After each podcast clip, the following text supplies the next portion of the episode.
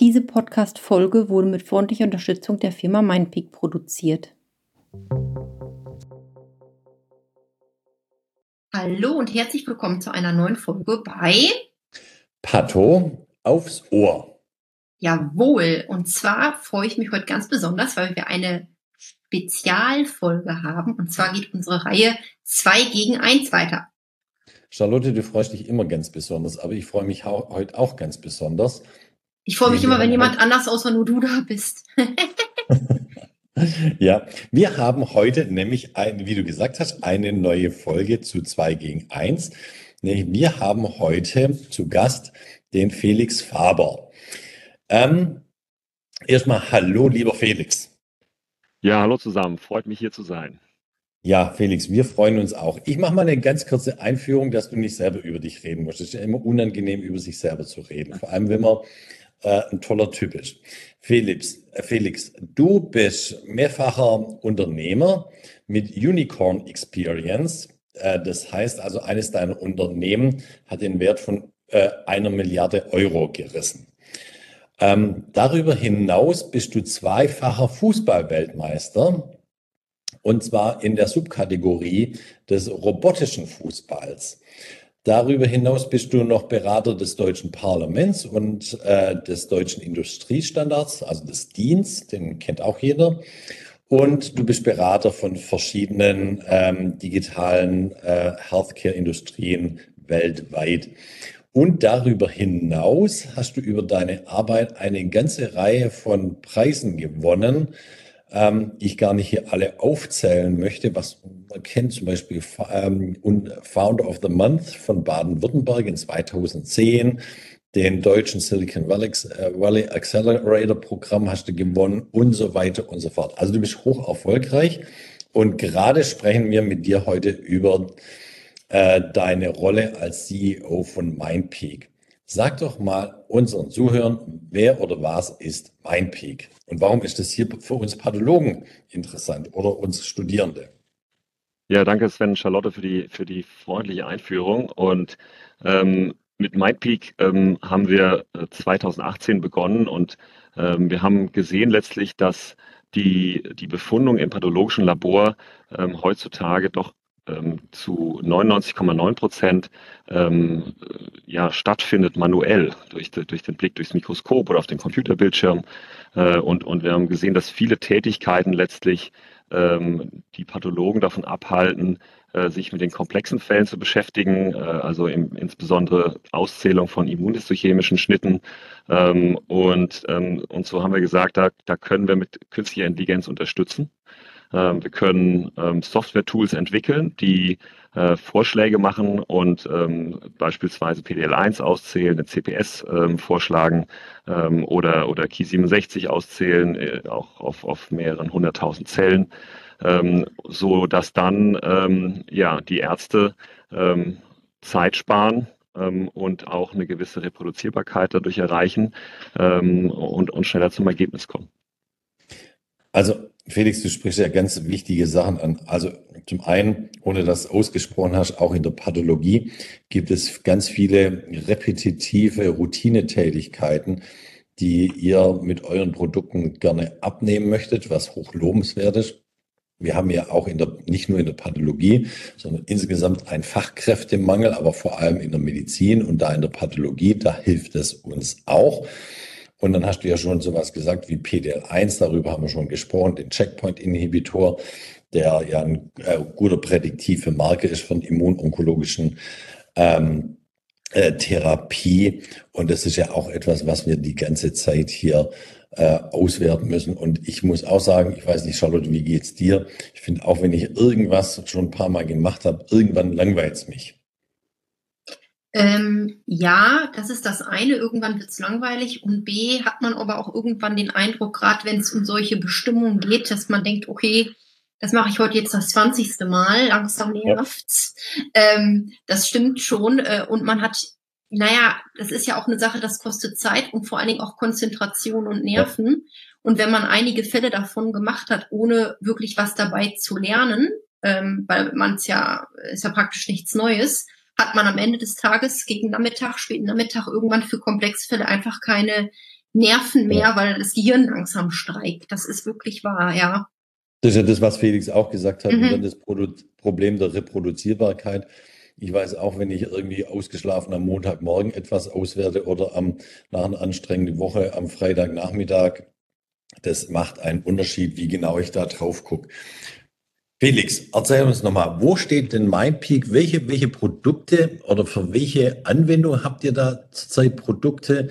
Wie weit sind die? Darf man die schon anwenden im Labor? Sind die Research Use Only? Also ist das alles noch experimentell oder hat es auch einen, wo der Qualitätsstandard? Erzähl doch da mal was dazu. Ja, also wir haben mittlerweile ähm, 16 äh, Produkte ähm, und davon Ui. sind 11 CE zugelassen. Mhm. Ähm, und ähm, das äh, und, und, und dann die restlichen sind letztlich äh, Research Use Only Produkte. Und die Produkte bewegen sich hauptsächlich im Bereich ähm, der, der Brustpanels, Breast Panels, Ki67 ERPR, H2, ähm, mhm. auch jetzt mittlerweile H2 Low, ähm, was mhm. eine, eine, wichtige Rolle spielt und dann eine ganze Menge PDL1 äh, äh, also PDL1 für Gastric, Bladder, Bladder äh, Magen, ähm, Blase, ähm, Esophagus ähm, und, äh, und Lunge. Lunge. Und ähm, in der Entwicklung haben wir ein paar Produkte wie Lymphknotenmetastasen, ähm, Findung, äh, aber auch, auch was, was gar nicht im Bereich der, der Onkologie ist, nämlich ähm, Nagelpilz, ähm, ja. was mehr aus der, ähm, aus der Derm, Derma kommt. Ähm, auch ganz spannend, weil es eben auch wirklich ein, eine Tätigkeit ist, die zwar genau ausgeführt werden muss, aber doch irgendwie für die meisten Pathologen äh, nerviges äh, ja, Beiwerk ist. Ja. Und Felix, sag mal, ja, oder Charlotte, du bist dran, ja. Ähm, ich weiß nicht genau, ob ich es nicht am Anfang richtig mitgekriegt habe. Zumindest muss ich dich nochmal fragen, wie ist deine Verbindung zur Pathologie? Mhm. Also ja. du bist nicht Pathologe, ne? Ähm, sondern, sondern nee, wie genau. ist genau wie ist der, der die, ja, ja. Also wie ist die Connection mit dir in die Pathologie? Ja, wir sind letztlich, ähm, wir, wir ähm, haben hier begonnen, äh, uns für die Pathologie zu interessieren, ähm, durch, ähm, dadurch, dass wir Markus Thiemann kennengelernt haben. Das kann man mhm. schon so sagen. Ja? Und wir hatten, ähm, wir hatten eben diese, diese KI, das KI-Know-how, was wir unser Leben lang gemacht haben. Und KI war lange Zeit ich würde mal sagen, nicht nützlich. Ja, das war, das war zwar super daran zu forschen, total spannend, aber so richtig für die Menschheit nützliche Sachen ähm, hat es bis, sagen wir mal, 2015 eigentlich nicht produziert. Mhm. Ab 2015 kamen die ersten wirklichen Erfolge, ähm, die dann auch ziemlich äh, beeindruckend waren. Und wir haben gesagt, na, das ist ja das, was wir können. Lass doch mal schauen, wo wir das in, äh, in der Medizin anwenden können äh, und einen Wert damit schaffen. Und da haben wir uns verschiedene äh, Bereiche angeschaut und über, über ähm, äh, Thomas Fenner und äh, sind wir zu, ähm, zu Markus Thiemann gekommen äh, und haben gesehen und, und ja, ich glaube, er hat uns eigentlich an die Hand genommen und hat uns ähm, die in, mit, mit seinem Team haben wir zusammengesessen und haben die ersten Ideen entwickelt ähm, und haben äh, auch die ersten ähm, Prototypen entwickelt und getestet ähm, und, und sind dann von da aus ähm, weitergegangen. Ja. Also jetzt mal eine Frage.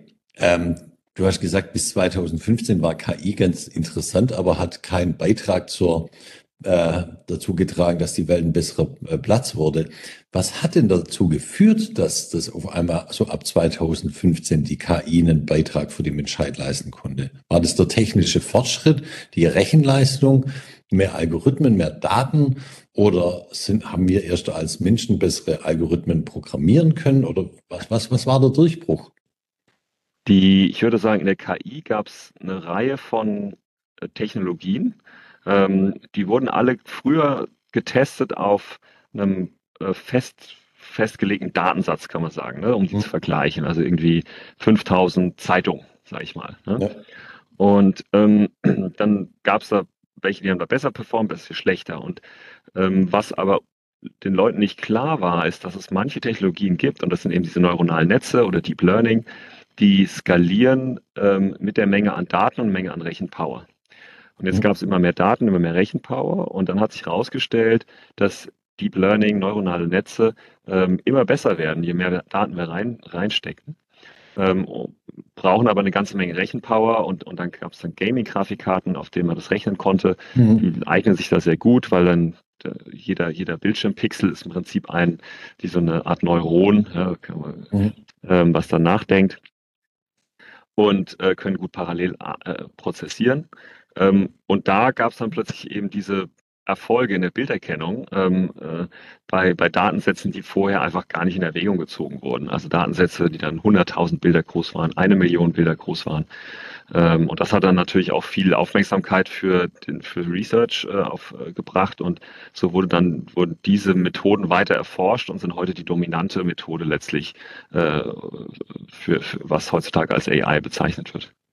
Also ich muss sagen, im Rahmen meiner Forschung habe ich ja auch viel mit automatischer Bilderkennung gemacht. Und zwar genau dieses, was ihr ja auch jetzt in die klinische Anwendung gebracht habt. An Tissue Microarray immunhistochemische Färbung, die Braunfärbung auszuwerten. Und weil wir auch gemerkt haben, ach meine Güte, durch diese ganzen äh, Slots da immer durch oder die ganzen Cores da durchzugehen und dann hier manuell das auszuwerten, ist erstens immer schon in so vorgefertigten Kategorien. Zweitens man verliert die Lust. Ich habe da auch früh mit angefangen und gab es schon so auch so die ersten Ideen, das äh, dann besser auszuwerten. Ich habe da nie richtig dran geglaubt. Bei mir war das irgendwie so, als weil ich in der Zeitung einfach äh, gelesen habe, dass mittlerweile selbstfahrende Autos gibt. Und das war dann, wo ich auch gedacht habe, wenn selbstfahrende Autos funktionieren, zumindest so halbwegs gut, ähm, das ja. auch mit der KI funktionieren in der Medizin und vor allem in der Pathologie. Ja, und es war so ungefähr um 2015 rum. Ja. ja, und ich meine, wenn man sich das anschaut, dann ist ähm, Pathologie nicht unbedingt einfacher als Autofahren. Nee, ähm, ja. Denn äh, wenn man sich das überlegt, Autofahren kann ja praktisch jeder und das liegt auch daran, dass halt äh, Objekte in der echten Welt für jeden erkennbar sind. Ja. Ähm, und das ist also eine Aufgabe, die ist schwer für den Computer und einfach für den Menschen. Äh, Pathologie hingegen ist schwer für den Menschen und noch schwerer für den Computer. Mhm, ja. ähm, äh, und und ihr, ihr lernt sieben bis zehn Jahre ja, äh, und ähm, bis ihr sehr gut ausgebildet mhm. seid. Ja, also, das ist die Grundausbildung bei uns. Ja, genau. Also ähm, und dann geht es noch immer aus. weiter. Hm? Ja. Und wir hatten in dieser einen Studie, wo wir ähm, den, die KI auf dem Nagelpilz haben laufen lassen, da gab's, wurde es getestet, also die KI alleine, und dann gab es äh, vier Pathologen, die dieselben Slides befundet haben. Äh, und da gab es, ähm, und die Slides, die Grundwahrheit war festgelegt mit, mit einem Panel und PCR. Das heißt, die war recht gute Grundwahrheit. Und ähm, da gab es eine Pathologin, die hat nur einen Fehler gemacht in, äh, ich glaube, 200 Samples. Ja? Und das war die älteste Pathologin. Hm. Das heißt also, selbst über ihre 30 Jahre hat sie noch dazugelernt. Da sieht man, wie schwer das Problem eigentlich äh, am Ende hm. ist. Mhm. Und als dann ab 2015 das mit der äh, künstlichen Intelligenz so äh, praktisch die Fortschritte machte, hast du dir dann irgendwie 2018 gedacht, so, jetzt mache ich mich selbstständig und gründe MyPeak oder wie kam das dann? Ja, letztlich war ja bei meiner alten Firma war die, die, der Weg so ein bisschen zu Ende. Ähm, das hing damit zusammen, dass wir an die Börse gegangen sind und dann wurden wir, dadurch, dass wir, wir hatten einfach mehr Firmen dazugekauft. Zu Beginn waren wir die größten Anteilseigner äh, an der Firma. Dann haben wir eine sehr große Firma dazugekauft. Dann war, waren wir nicht mehr so äh, wichtig, kann man sagen, fast, ne? also in, der, in dem Konstrukt. Mhm. Und dann, ähm, und KI wurde wichtig und ich wollte immer was mit KI machen, ähm, weil es einfach das, das spannendste Thema ist. Und äh, deswegen sind wir dann raus, haben uns ein Jahr freigenommen, kann man sagen, Tobias und ich, ähm, und haben uns umgeschaut im, im Healthcare-Bereich, ähm, wo wir den größtmöglichen Nutzen schaffen können. Cool. Ja, cool. Darf ich mal fragen, woher, woher kommt der Begriff Mind Peak? Was wollt ihr damit zum Ausdruck bringen? Ja, Mindpeak letztlich ähm, ist doch ein Kunstwort und wir wollten wir wollten kein Path irgendwas machen, ja? mhm. äh, weil wir letztlich denken, dass unsere, dass die KI auch über die Pathologie hinaus irgendwann funktionieren kann. Ja. Ähm, wir haben jetzt ähm, äh, drei Produkte, sind eher RD-Projekte, würde ich sagen, ähm, bei denen wir äh, versuchen, Vorhersagen zu treffen, zu, ähm, zu also prädiktive ähm, ähm, Aussagen zu treffen auf Basis von äh, Gewebeanalyse, mhm. ähm, was dann eher ein bisschen in, in den Bereich Onkologie geht schon. Ja, mhm, und genau, auch Präzisionsmedizin. Ähm, genau, und auch, ähm, auch äh, wird sicherlich, werden neue Biomarker nicht immer nur auf der molekularen Ebene bleiben oder auf der histologischen, äh, sondern die werden irgendwann fusioniert und wir werden einen multimodalen äh, Multiomics-Biomarker haben. Ja. Und KI wird das zusammenbringen und entsprechend wollten wir dafür offen sein und haben deswegen mehr generischen Namen äh, gewählt. Ja. Okay. Wo, wo, wo geht die Reise hin von, von MindPink? Was sind die großen Visionen, die Zukunftspläne? Die, die für die nächsten Jahre oder aber auch, Felix, du bist ja auch noch jung, du hast noch viel Arbeitszeit vor dir, bis du in der Rente darfst. Ähm, wo willst du hin? Ich, so ein bisschen habe ich es schon erzählt und durchscheinen lassen. Wir, ja. wir denken eigentlich, und, und das ist so unser, unser, nicht jetzt die nahe Zukunft, aber sagen wir mal, wenn man jetzt mal 10, 20 Jahre vorausdenkt, ähm, dann ähm, wollen wir ein, eine Art ähm, Hilfe schaffen für die gesamte Krebstherapie. Eine Unterstützung, ähm, um die richtige Therapie für den richtigen Patient zu finden. Ähm, jetzt gerade sind wir ja dabei, ähm, als Decision Support, als Entscheidungshilfe für einen bekannten Diagnostikweg zu arbeiten. Ähm, wir arbeiten an ähm, neuen Biomarkern, an prädiktiven Biomarkern aus, aus Gewebe. und letztlich wird dann irgendwann eine Multimodalität dazukommen durch andere Datenquellen und auch ähm, äh, Patientenhistorie durch Befunde äh, und ähnliches. Und ich denke, in ja, vielleicht 20 Jahren, ähm, 25 Jahren ähm, wird die Arbeit des Onkologen auf, auf so eine KI zurückgreifen, die, ähm, die viele, viele Unter-KIs einsetzt äh, mhm. und sich so ähm, und so, so einen Therapievorschlag ähm, bekommt äh, und, ja. und mit dem arbeiten kann. Ja? Das ist auch so ein bisschen, wo wir hinwollen, ähm, mit, mit, langfristig mit Mindpeak. Das ist natürlich jetzt noch eine, eine Weile weg. Ne? Wir haben ja genug zu tun, jetzt gerade noch hier in der, äh, in der Pato, erstmal die, ähm, die Unterstützungswerkzeuge breit genug auszubauen, aber äh, letztlich muss man immer große Ziele haben. Ja? Ja, auf jeden Fall. Also, wenn wir ja von prädiktiven Biomarkern sprechen, dann denkt man immer, ja, es kommt erst der prädiktive Biomarker und dann kommt das Therapeutikum. Aber in der Entwicklung aus der klinischen Forschung ist ja meistens so, dass man ja erst ein neues Therapeutikum auf dem Markt hat und dann sind wir Pathologen, zusammen auch mit Leuten wie euch aus der KI, äh, gefordert, den entsprechenden prädiktiven Biomarker aufzusetzen. So ist ja eigentlich äh, ja. von der Entwicklung her. Deswegen ist ja die Zusammenarbeit von uns Pathologen mit den Onkologen so wichtig. Wir gehen auch regelmäßig auf äh, Onkologenkongresse und zu hören, was gibt's an neuen Therapien am Horizont, dass wir dann schon mal da vorbereitet sind, um dann die entsprechenden Tests äh, am Gewebe aufzusetzen. Das macht ihr ja auch die, dieser äh, dringende Austausch und regelmäßige Austausch mit Onkologen, mit wem tauscht ihr euch sonst noch aus? Wo sind für euch sonst noch wichtige Kooperationen zu versuchen und zu finden? Ähm, ganz wichtiger Kooperationspartner sind Pharmafirmen ähm, neben ja. den Onkologen, ähm, ja. denn da werden die neuen Targets entwickelt und ja. Ähm, entsprechend früh muss man auch sich damit beschäftigen, äh, die, die neuen Biomarker ähm, dafür zu entwickeln oder auch die Pharmafirma entwickelt sie zusammen mit uns. Da gibt's, ne, also ja. äh, ist immer, da unterschreibt man ja ganz viele NDAs. Ähm, ja. die, von daher ist es beschränkt, was man da sagen darf, aber ähm, letztlich ist ja die, sagen wir mal, ist die Hoffnung schon, dass man irgendwo in der äh, frühen Phase ähm, schon die Responders äh, findet für eine gewisse Drug, ähm, um so dann auch einen höheren Erfolg in der Studie zu haben. Mhm. Äh, und ähm, das ist der definitiv die andere Partnerschaft, ganz wichtige Partnerschaft, die wir machen, ähm, um dahin zu kommen.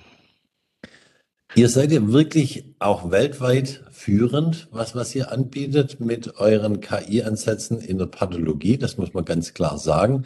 Ich nehme aber mal an, trotzdem die anderen großen Player spielen wahrscheinlich in den USA und natürlich in China, Asien. Ähm, wo, wo sind da die Entwicklungen? Ähm, was sind da gerade die großen Themen im, bei der, jetzt sage ich mal, bei der Konkurrenz?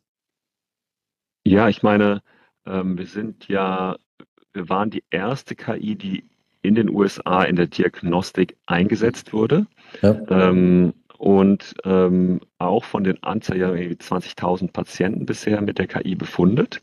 Ähm, mhm. Damit sind wir auch in USA äh, Spitze, ne, muss ja. man sagen. Und ich denke, der Unterschied USA zu Deutschland ist, dass die USA mittlerweile durch Covid den Schalter umgelegt hat und digitalisiert, ganz stark digitalisiert. Mhm. Ähm, da gibt es große Laborketten, ähm, die, ähm, die dann zu, ja, sagen wir mal, 200 Pathologen haben und davon sind 70 schon voll digital. Ne? Mhm. Ähm, also das, ähm, das geht jetzt voran und, und, und alle großen arbeiten letztlich dran. Und die sind natürlich schon immer so, dass sie sagen, also wenn man jetzt nicht aus USA kommt, ne, hat man noch ein gewisses Hindernis, ne, Einstiegshürde. Ne? Und ähm, da muss man sich natürlich schon rechtfertigen, hey, ähm, Path AI, Page AI, ähm, was macht ihr denn besser als die letztlich? Ne? Mhm. Ähm, und das ist zum Teil, bringt es dann Kooperation mit sich. Wir haben mit, mit äh, Page eine Kooperation, ähm, wo wir einfach die ähm, Angebote, die komplementär zueinander sind, ähm, ähm, zusammen an den Markt bringen. Aber es gibt eben auch welche, die mit uns da ähm, äh, irgendwann direkt konkurrieren. Ne? Also äh, Path AI äh, bringt auch äh, PDL1-Algorithmen raus und mhm. ähm, letztlich äh, ist es gut, dass wir da in Studien zeigen können, äh, dass wir da ähm, die Nase vorne haben. Ja? ja. Ähm, was auch, sage ich mal, gut ist, ähm, also Amerikaner sind offen genug für AI made in Germany. Ne? Da hat man schon noch ein, äh, ja, eine Marke.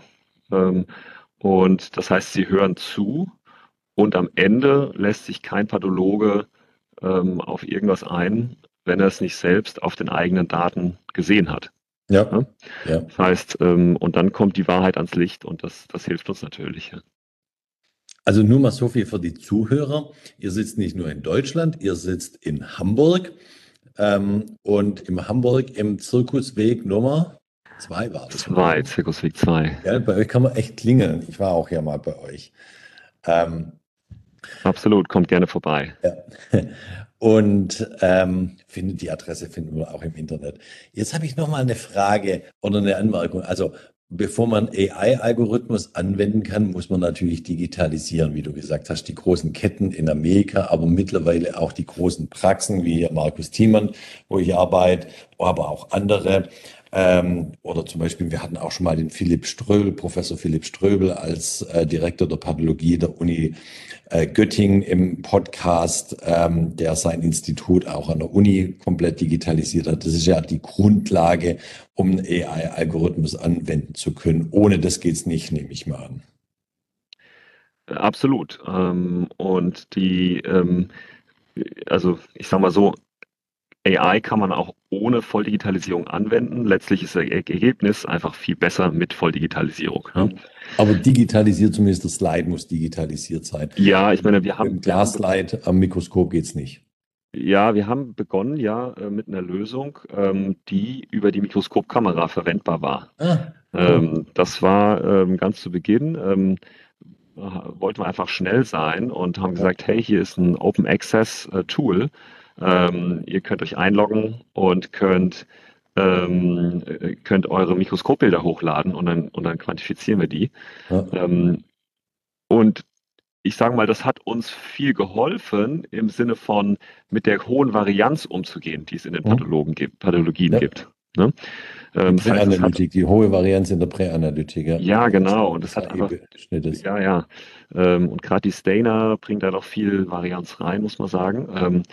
Ähm, und auch ein bisschen die Antikörper ähm, und und vielleicht auch mal die Mikroskopkameras. Aber ähm, das heißt, das hat auch die, sagen wir, die Technologie schon äh, stark äh, beeinflusst, weil wir zu Beginn eben diese hochvarianten Bilder aus verschiedenen Ländern, aus verschiedenen Laboren mhm. hatten und darauf ähm, die KI trainiert haben.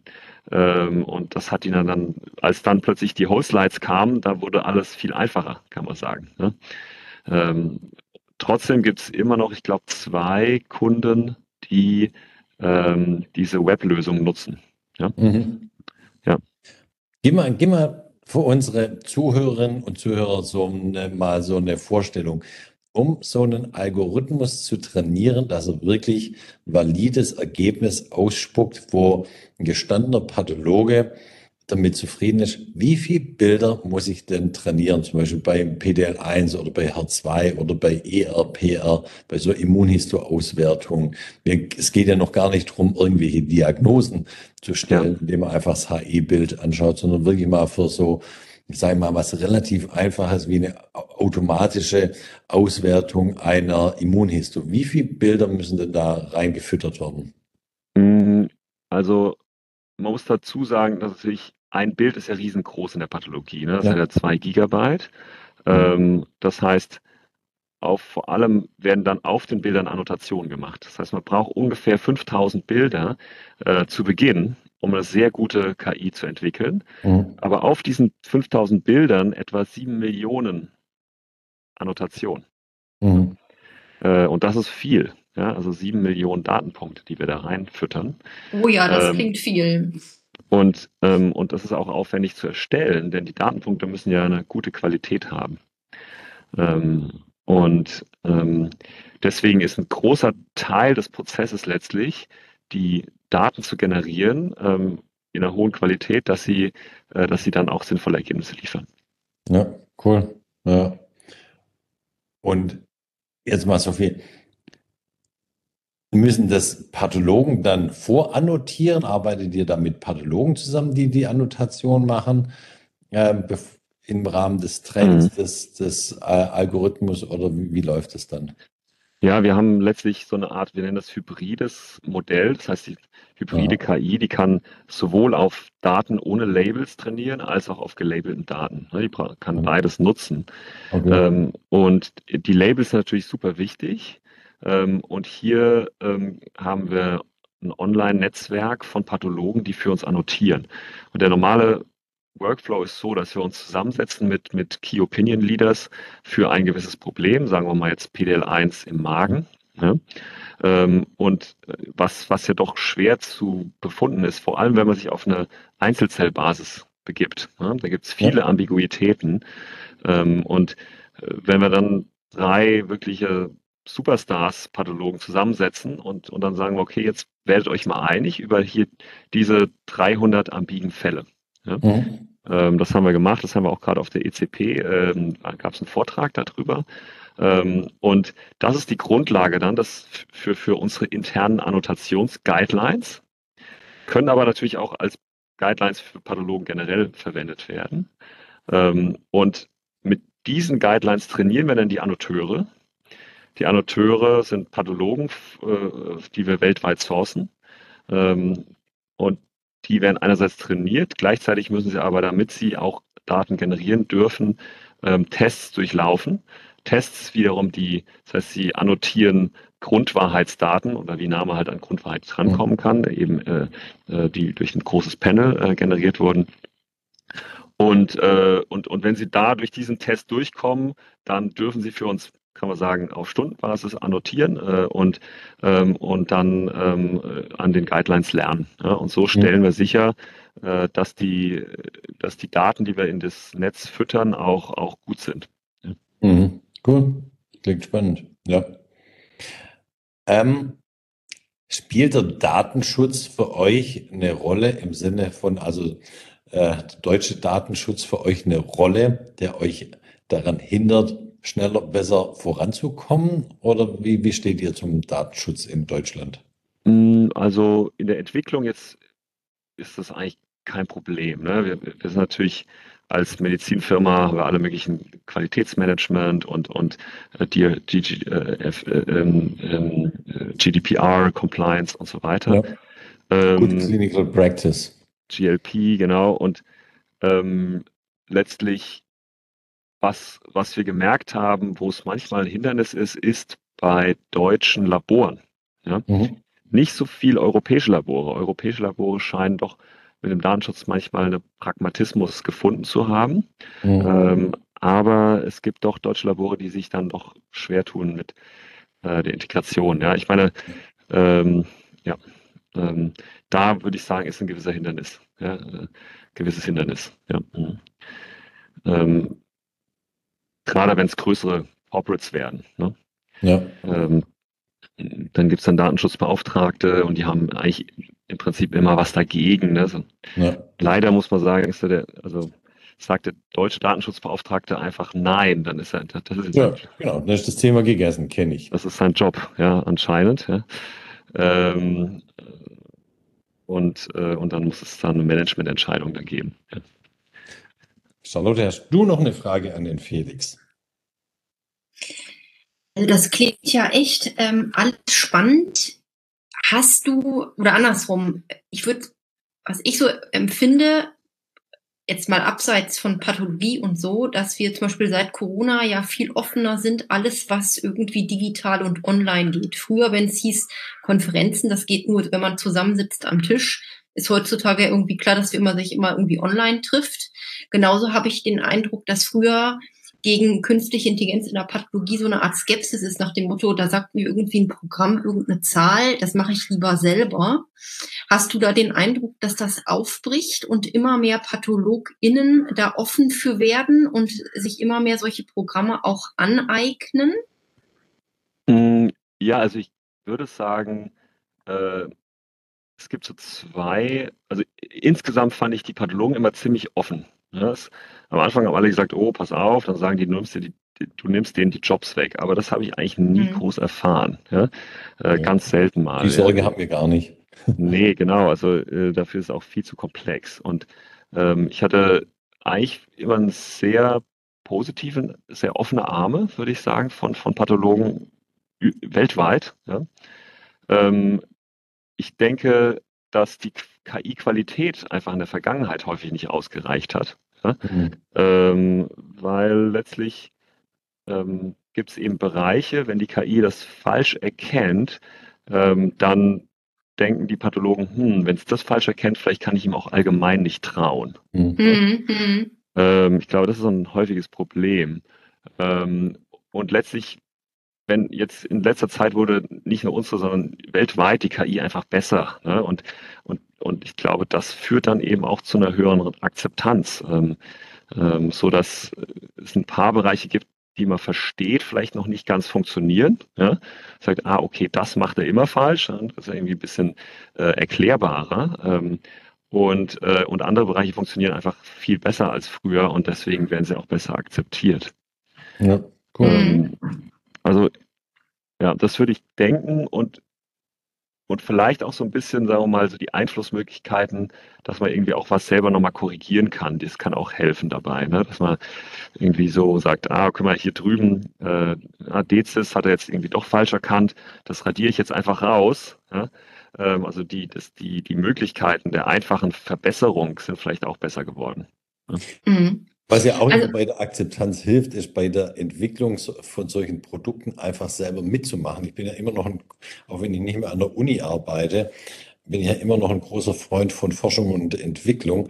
Und ich glaube, das äh, ist auch zuträglich für die Akzeptanz von solchen Produkten wie KI-Algorithmen, einfach an der Entwicklung mitzumachen, wie du das ja auch gesagt hast, irgendwie äh, für euch zum Beispiel für euch oder auch andere Firmen zu arbeiten, äh, als Annoteur äh, die Slides zu, zu annotieren und dann auch kriegt man sofort ein Feedback, wie, wie denn äh, die eigene Leistung eines Pathologen, wenn man so Annotationen macht, dann ihr Eingang findet in den Algorithmus im Austausch mit euch und dann merkt man auf einmal, das ist alles gar nicht so böse, wie es immer geklungen hat. Ja.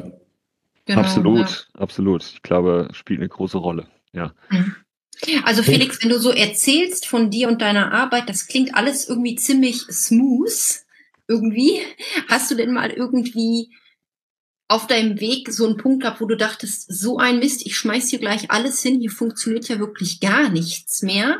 Oder also wahrscheinlich. genau, oder hattest du äh, oder was war so bis jetzt deine größte Herausforderung? Ja, absolut. Einmal am Tag so ungefähr äh, habe ich das. Ähm, also ich würde sagen, ähm, die, ähm, naja, was am Anfang eben schon schwierig war, es gab zwei Schwierigkeiten, kann man sagen. Das eine war, ähm, es zu verstehen, welche Produkte für Pathologen wirklich breit nützlich sind. Denn ähm, viele Pathologen sind ja, haben halt Fachgebiete, ne? Und dann gibt's halt in ihrem Fachgebiet die eine Sache und die ist halt für sie super wichtig, aber in der Breite dann kommerziell dann halt vielleicht nicht so erfolgreich. Mhm. Ja? Ähm, und und dann sagt man, hey, wie oft passiert denn das so in so einem normalen Labor? Und so, ja, ich kriege bestimmt fünf Fälle im Jahr davon. Ne? Und ja, dann ja. sage ich so, ah, okay. So sind wir Pathologen. Doch so genau. viele. ja, genau. Und, oder, oder auch zwei die Woche ist ja auch äh, ne, noch überschaubar. Ähm, und also da durchzusteigen, was, was wirklich einen Mehrwert schafft, ähm, das war sicherlich nicht einfach.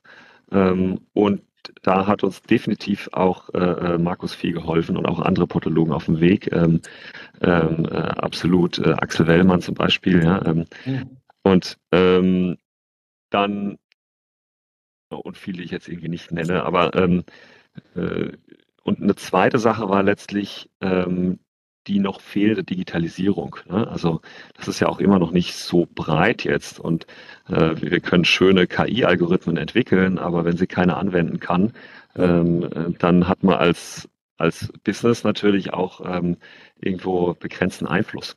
Ja? Ähm, und das ändert sich jetzt zum Glück stark. Ähm, trotzdem, das war natürlich die ersten, ersten äh, Jahre, war das äh, schon ein großes Fragezeichen. Ja. ja, spannend, ja. Also stelle ich mir auch spannend vor, natürlich auch frustrierend, Charlotte, das kennen wir doch auch aus dem Leben. Einmal am ja. Tag denkt man sich ja auch immer, hätten wir doch was anderes gemacht. Ähm, ja, ja, ja. zum Abschluss. Worte für die Ewigkeit, äh, etwas, was du uns mitgeben möchtest, ein abschließender Satz, ein abschließendes Statement. Ja, ich, ich glaube, es ist wie jedes Flugzeug ein Autopilot hat, wird auch bald jeder Beschnitt, jeder Schnitt von, von KI vorbefundet. Ne? Also das wird passieren und, ähm, und äh, ich glaube, das ist eine, eine, eine, gute Zukunft für uns alle. Ich liebe den Vergleich mit der Fliegerei. Ähm, ich glaube, da können wir in der Medizin noch unheimlich viel lernen. Die Fliegerei, die arbeitet auf einem ganz anderen Sicherheits- äh, und Qualitätsniveau als wir in der Medizin. Und es funktioniert eben auch nur durch den hohen Einsatz von Technologie, der einfach in der Medizin bei uns immer noch einfach 30 Jahre hinterherhängt, muss man sagen. Aber ich glaube, mit Leuten wie euch kommen wir da weiter, kommen wir voran und machen dann halt auch wirklich echt eine bessere Medizin durch den Einsatz von vernünftiger Technologie. Ja. Absolut, ja. Hat mich sehr gefreut. Vielen Dank für die Einladung. Lieber Felix, herzlichen Dank fürs Dasein, für die Einblicke, die du uns gegeben hast. Ja, das war wirklich, das war wirklich sehr, sehr spannend und äh, auf die Zukunft freue ich mich dann auch, muss ich sagen. Ja. Gute Vorzeichen. Guti. Und damit verabschieden wir uns bei allen Zuhörerinnen und Zuhörern und insbesondere bei dir, lieber Felix, und natürlich auch bei dir, liebe Charlotte. Und ich freue mich mit dir, Charlotte, auf die nächste Podcast-Aufnahme. Tattoo aufs Tschüss Ohr. Zusammen. Ja, vielen Dank. Tschüss. Bis bald. Tschüss. Danke. Tschüss.